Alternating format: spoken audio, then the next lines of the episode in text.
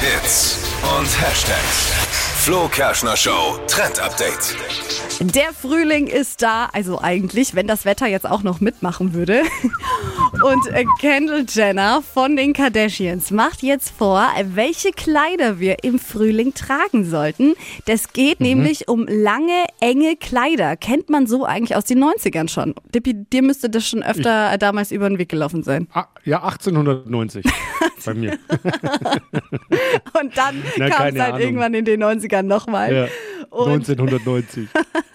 Also das sind so ganz enge Kleider und für diesen Frühling heißt es eben nicht kurz, sondern lang. Also Ah, ganz, okay. ganz lange Kleider. Dazu Schade. dann Sneakers und sie trägt das Ganze in so einem Batik-Look. Also das sind so bunte Farben auf dem Kleid, dass alles so ein bisschen verschwommen aussieht. So, ja, wer wer es tragen kann, sage ich immer. Ja, gibt's aktuell überall zu shoppen, könnt euch mal umschauen und dazu dann noch ähm, eure Lieblingssneakers.